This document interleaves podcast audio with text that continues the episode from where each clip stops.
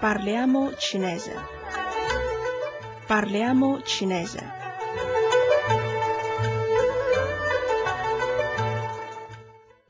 State ascoltando Radio Cina Internazionale. Amici ascoltatori, nella lezione precedente abbiamo studiato alcune semplici frasi in lingua cinese e il metodo di utilizzo della particella modale ma.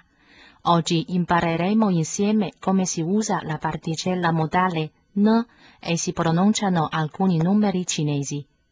Prima di tutto, proviamo insieme le seguenti espressioni con la particella n. Ni hao ma? Come stai? 我很好，谢谢。你呢？Molto bene, grazie. E tu? 我也很好。你爸爸好吗？Anch'io sto bene. Come sta tuo padre?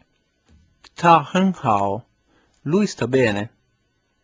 你妈妈呢？E tua madre?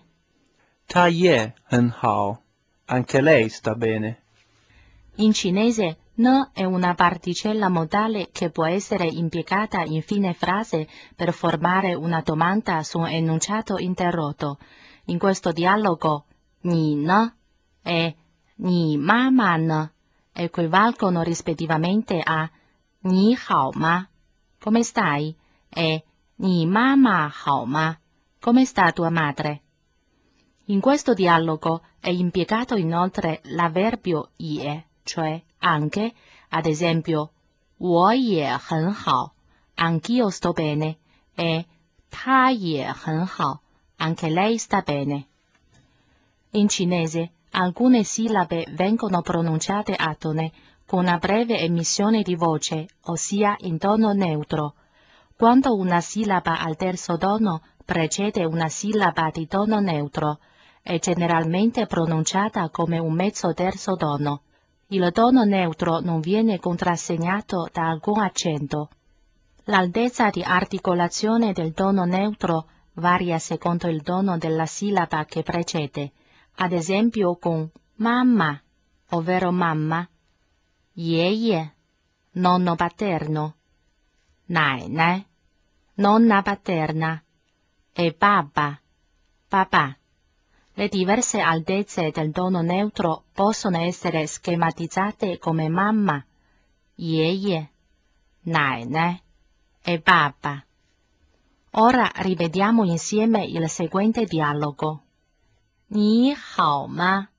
Come stai? 我很好，谢谢。你呢？Molto bene, grazie. E tu? 我也很好。你爸爸好吗？Anch'io sto bene. Come sta tuo padre? 他很好，Lui sta bene. 你妈妈呢？E tua madre? 她也很好，Anche lei sta bene. Amici ascoltatori, oggi iniziamo a imparare la pronuncia di alcuni numeri cinesi. In cinese i numeri da 1 a 10 sono pronunciati come segue. I 1 2 2 3 3 4 4 5 5 6 6 7 8, 8, 9, 9, 10, 10. Ora proviamo insieme a pronunciare le seguenti espressioni.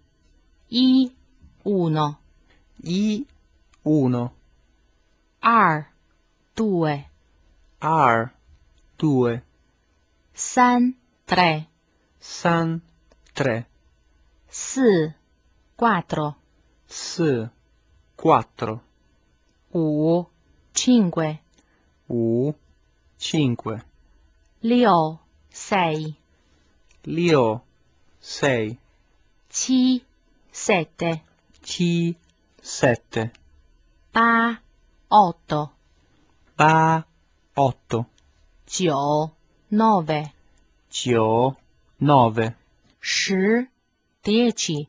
10, 10. Qui a Radio Cina Internazionale, amici ascoltatori, vi abbiamo illustrato come usare la particella modale n e pronunciare alcuni numeri cinesi. Grazie dell'attenzione e ci risentiamo alla prossima lezione.